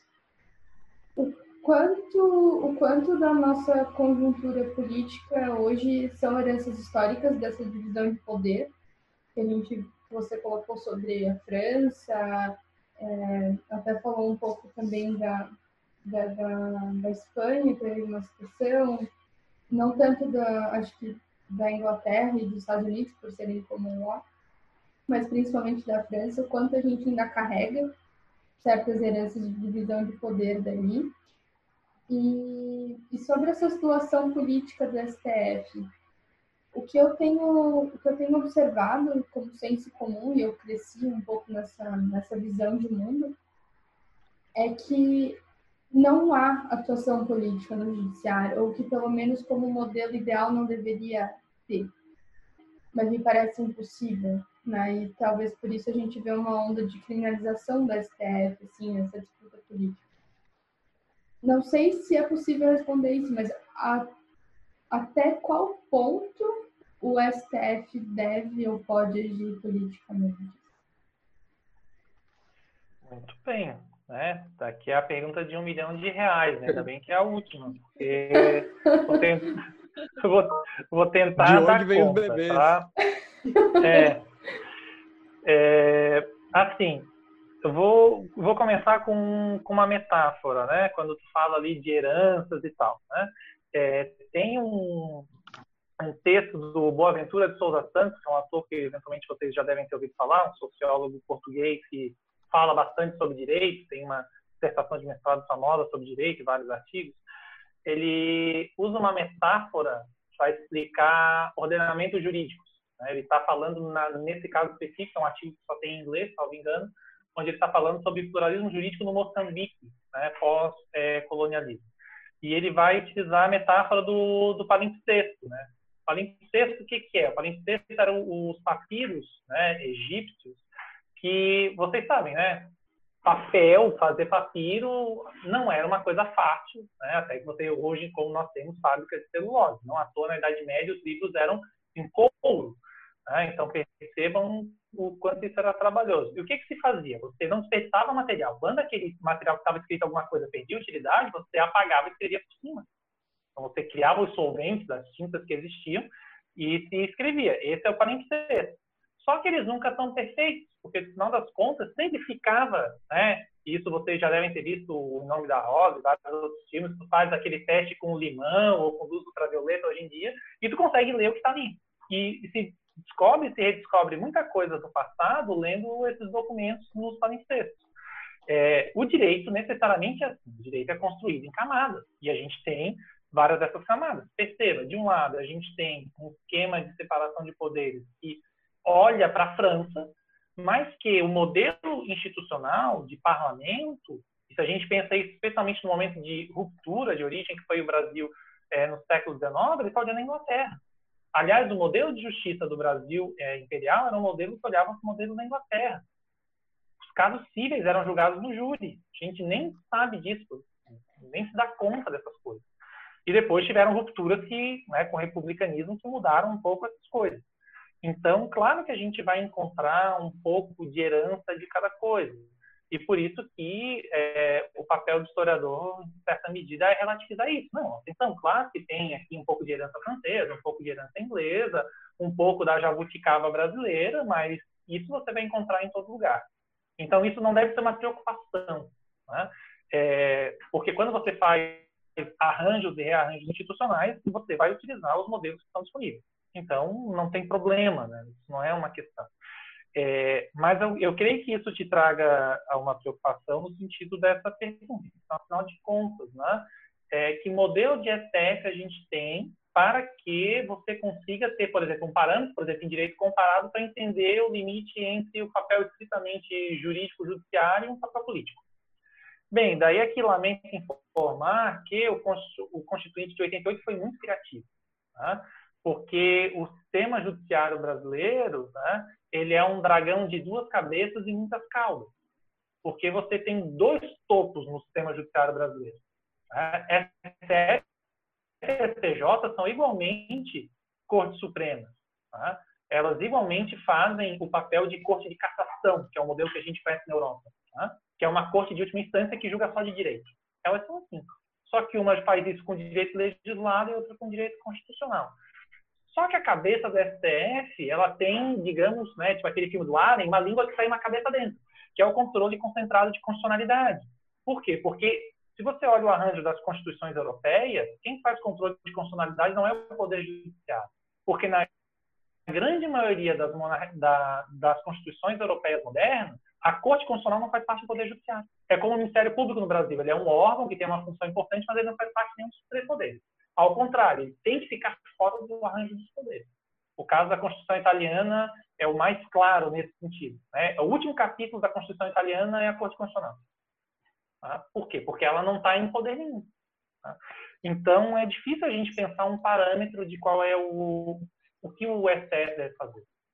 Porque, e além de tudo, isso ele é construído a partir da base americana. O STF foi pensado a partir do modelo da Suprema Corte dos Estados Unidos. Né? Quando você começa a inserir o controle concentrado, você começa a mudar essa natureza. Quando você cria o STJ, você cria um novo arranjo. Quando você tem esses, essas várias cortes é, superiores, eleitoral, militar e por aí vai, você cria um arranjo que é muito complexo. Tá? Então, por exemplo, as cortes especializadas conseguem fugir um pouco disso. Tá? É, mas o STF não tem jeito. O STF tem um papel muito forte com relação à política, especialmente dada é, o grande poder de controle de constitucionalidade das leis que ele tem. Tá? Então, é aquilo que estava sendo comentado. É um, no caso, por exemplo, do, do Toffoli, é um exercício de autocontenção. Ele tenta levar a corte para um momento de autocontenção. Só que com a composição da corte, é, com um cara como Gilmar Mendes, que talvez tenha sido o primeiro grande protagonista do, dessa, desse novo papel das cortes, de uma figura hoje é, que representa o outro lado da moeda, que é o Barroso, a corte não vai para esse lado. A corte não tem como ir para esse lado ainda mais quando, na conjuntura atual, efetivamente, há um, um debate direto né, entre os atores políticos, que é muito fruto de uma opção é, que a princípio parecia inócua, mas que se tornou, digamos, a, o grande ponto de virada no Supremo Tribunal Federal, que é a, que são as sessões democráticas. Porque enquanto o STF, até o final da década passada, só podia, ou praticamente decidia de forma colegiada, né, por meio das turmas ou do plenário, e as liminares eram, digamos, a, a exceção, a regra, agora o julgamento monocrático é a rotina do STF. Então você tem, na verdade, um tribunal que não age de forma colegiada. Você tem 11 juízes individuais que, volta e meia em algumas questões, como controle concentrado, se reúnem enquanto tribunal. Então, o STF é uma outra coisa. Daí, nesse sentido, recomendo para vocês terem uma visão do STF fechado enquanto colegiado e o STF aberto, como é hoje, os dois livros do Felipe Recon, o cara que é o proprietário do site J, que eventualmente vocês devem conhecer, que é o, o Tanques e Togas, que fala sobre a ditadura militar, que mostra como o Supremo Tribunal Federal se utilizou da colegialidade para sobreviver à ditadura militar, mesmo quando houve aquelas é, interferências que vocês conhecem, aposentar juiz, colocar novos juízes, criar uma terceira turma e por aí vai, e mostrou como a força do colegiado fez com que o STF sobrevivesse e superasse é, esse momento, é o Felipe Recondo. Né? Tanques e Togas é o nome do primeiro livro, e o outro livro chama Os Onze, que ele fala do Supremo de hoje. Né? E que justamente a base dele para fazer a, a tese dele, que está dentro dos dois livros, é qual é o papel que a colegialidade exerce dentro do Supremo Tribunal Federal. Então é um pouco isso, porque antes você tinha o tribunal fazendo política. O tribunal fazendo política é uma coisa. Agora você tem 11 ministros fazendo política. E daí você tem 11 tipos diferentes de fazer política. Ou seja, o fato do Toffoli falar vamos nos autoconter tem uma força muito menor do que os presidentes da ditadura, pensando, por exemplo, aquele que. O que é daqui de Santa Catarina, gente, como é o Galote, que foi um presidente do Supremo Tribunal da Ditadura, dizer o seguinte, não, é o seguinte, ó, a gente vai se recolher na casinha, ninguém faz nada separado, e a gente né, age junto. Né? Para o mal ou para o bem, a posição que a gente vai ter não é uma posição é, unânime, não é uma posição é, de força, mas a gente age junto. Tá? Então, é, essa é a grande diferença. E isso agora no STF ocorre somente questões muito sensíveis, e que daí são questões ultrapolíticas, né? que são essas coisas que estão acontecendo agora. E que daí são os momentos das reuniões administrativas do STF, que daí não tem acesso, não são transmitidas, ou seja, é um momento que daí não tem nenhum tipo de escrutínio público, e daí complica, tá? porque se ele faz isso julgando os casos, você tem escrutínio público, você pode discordar da decisão, mas essa decisão passando pelo pelo crivo da, da sociedade, dos juristas, ela pode, com o tempo, é, ser revisitada. Né? Então, por exemplo, né, um caso nesse sentido, que daí toca a questão política, o caso da anistia. O STF é, negou a revisão da lei da anistia, mas tem uma outra DPF com relação ao julgamento da Corte Interamericana, que foi posterior, o caso da guerrilha do Araguaia. A gente tem uma segunda condenação nesse sentido, que é o caso do Vladimir Herzog. E como vão se instaurar novas ações em torno disso, você tem a possibilidade de novo julgamento. E isso vai estar em escrutínio público, porque são os caras ali sentados em plenário julgando. Agora, nesse outro cenário da discussão é, individual, é difícil. Essa é uma, é, digamos, um novo arranjo institucional. Eu não vou falar em deturpação, porque eu, como historiador, não vou fazer esse julgamento de valor, porque eu não sei o que vai vir para frente. É, mas ele é uma mudança de arranjo institucional fundamental, essa ideia de que o STF é um arquipélago formado por 11 ilhas e que, né, perceba, né, o fato de, do, do livro se chamar Os 11 e não o Supremo Tribunal Federal diz alguma coisa nesse sentido.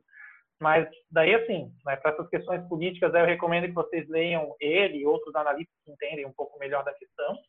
É, mas, sim, de fato, a gente teve uma mudança radical em termos institucionais que passou despercebido da, do grande público mas que para nós que somos juristas, a gente tem que perceber isso e tentar ver que tipo de ação vai ser possível daqui para frente nesse sentido. Né? Como tu viu, eu não respondi nada, né? joguei mais um monte de ideias para cima, mas é que essa é uma pergunta, a meu ver, né, é, nesse sentido, sem resposta, porque a gente depende de como esses sujeitos vão se comportar daqui para frente, porque eles sim estão fazendo política. Eu acho bem interessante é, semana passada, na segunda-feira, tem alguns programas de jornalismo agora no YouTube, essas coisas ao vivo, em que o Barroso e o Toffoli estavam dando entrevistas ao mesmo tempo, com um discurso mais ou menos alinhado, mas dois juízes da Suprema Corte na mídia, assim, com todo o foco. Né? E esses dias eu estava comentando com alguns colegas como o Gilmar Mendes, por exemplo, sumiu é uma pessoa que a gente tem ouvido falar pouco nesses últimos tempos, assim, mais recente, último mês. Vamos aguardar, né?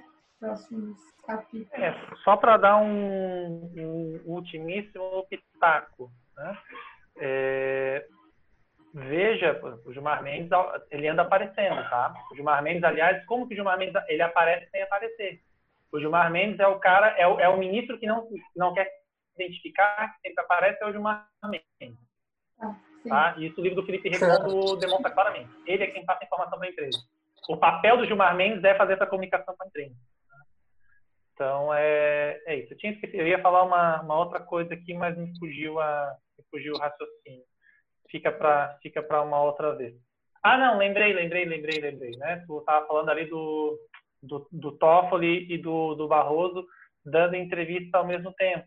Mas é essa a ideia. E o que é, o que foi a entrevista do Toffoli ao Roda Viva. Isso. Ou o que é, né, para ser o que é para pensar ainda mais adiante, o que são as lives dos ministros do Supremo Tribunal Federal, entre eles o Barroso e o Gilmar Mendes, é, para XP, por exemplo. O que, que significa isso? Tá? Ou seja, né, a minha intuição de pluralista significa que a Constituição é, econômica do mercado, né, ela também é tão importante que os ministros vão lá, eles vão lá, né, basicamente predizer o que eles vão julgar para frente. Olha, nós daremos a tal segurança jurídica nos termos que o mercado quer, ou não, isso é uma questão complicada, estejam atentos no mercado, porque isso vai incluir vocês. Tá? mais político do que isso, me desculpe. Né? Sim, sim. E, e, supostamente não é política, é economia. É, e, Não, é e política, é supostamente, política. e supostamente são juízes é, votados dentro do, do poder judiciário em que não deveriam ter olhos para fazer distinção entre as pessoas e que a gente cresce num, num conceito ideal de justiça que na mais alta corte não, não, não se vale, né? Não. Ah, esqueça, esqueça. Isso, aí- não, não serve. Isso aí não serve, não serve mais para o nosso arranjo, especialmente pensando é, como os ministros são indicados, o fato deles não terem mandato e por aí vai. A lógica de escrutínio é completamente outra. né? E a ideia é justamente começar a entender isso. Isso foi uma coisa que o momento político pós-2013 é, entendeu muito bem. A, a realização do escrutínio dos ministros do STF. Eles são pautados pela mídia, eles são pautados pelo legislativo, eles passam a ser fruto de negociação, uma negociação que antes sempre existiu, mas era uma negociação subterrânea, que agora é uma negociação aberta. Tá? É, então é, é interessante pensar nesse sentido, por exemplo. É, muitas coisas a pensar. Muitas. Bom, pessoal, alguém gostaria de fazer mais algum comentário? Enfim, acho que acho que não. Ô, professor, o, o sistema de duas cabeças e muitas caudas, as caudas são os tribunais? Olha, sim, né? Ainda mais pensar que, na verdade, ele tem, inclusive, vários braços, né? Porque tem a justiça estadual e a federal, né? Que, que inclusive, atualmente entram em conflito, né? Porque... E entram em conflito, às vezes, por um conflito que, em tese, não é dele. Tá, tá rolando agora, né? Toda uma discussão, por exemplo, o Bolsonaro está dizendo, por que que o caso... Por que estão, a Polícia Federal está tá fazendo busca em casos que supostamente são da Justiça Estadual? É o caso do Bolsonaro, o caso do Witzel, né? e daí isso vai parar na Justiça Federal ao invés de parar na Justiça Estadual. Ou seja, a, o, que, o que eu quero dizer é o seguinte, é, os atores políticos, inclusive o judiciário enquanto ator político, tem se valido da complexidade do arranjo institucional para tirar vantagem. Entendeu? Só que esse é um jogo que não tem controle. Tu dá a primeira cartada, depois vem uma outra cartada que não tem mais controle. Tá? É, o STF tentou, por exemplo, no caso das fake news, resolvendo isso, é, avocando para si a possibilidade de abrir um inquérito. Vocês sabem que aquilo é errado. Né? Todo mundo sabe que aquilo é errado, né? É, porque eles avocam uma norma do regimento que fala de crime ocorrido dentro. Mesmo que fosse se valer aquela norma regimental, ela não teria sentido naquele caso. Mas o tribunal internamente decidiu aceitar, justamente porque era um modo dele controlar o jogo. Porque senão ele ia ficar na mão do Ministério Público Federal. E, como se sabe, agora, atualmente, não se confia no PGR. Há prescindir se o PGR efetivamente é um cara do Bolsonaro ou não, porque, inclusive, ele está sendo colocado à prova nesse momento. Né? Então, ele é supostamente é, indicado para o STF, e daí ele tem, que, ele tem que julgar, ele tem que analisar os pedidos lá com relação às manifestações e por aí vai. Então, é um, é um caso bem interessante também para entender um pouco essa divisão dos arranjos. Mas aí isso aí dá, dá pano para manga com relação ao, às manifestações. Eu escrevi um artiguinho para o Jota, se vocês quiserem dar uma olhada lá, que daí eu falo um pouquinho mais dessas coisas. Mas aí já não entra tanto na questão do, do legislativo. O legislativo, nesse sentido, está tá tranquilo nessa questão da política comezinha, está olhando por cima, por incrível que pareça.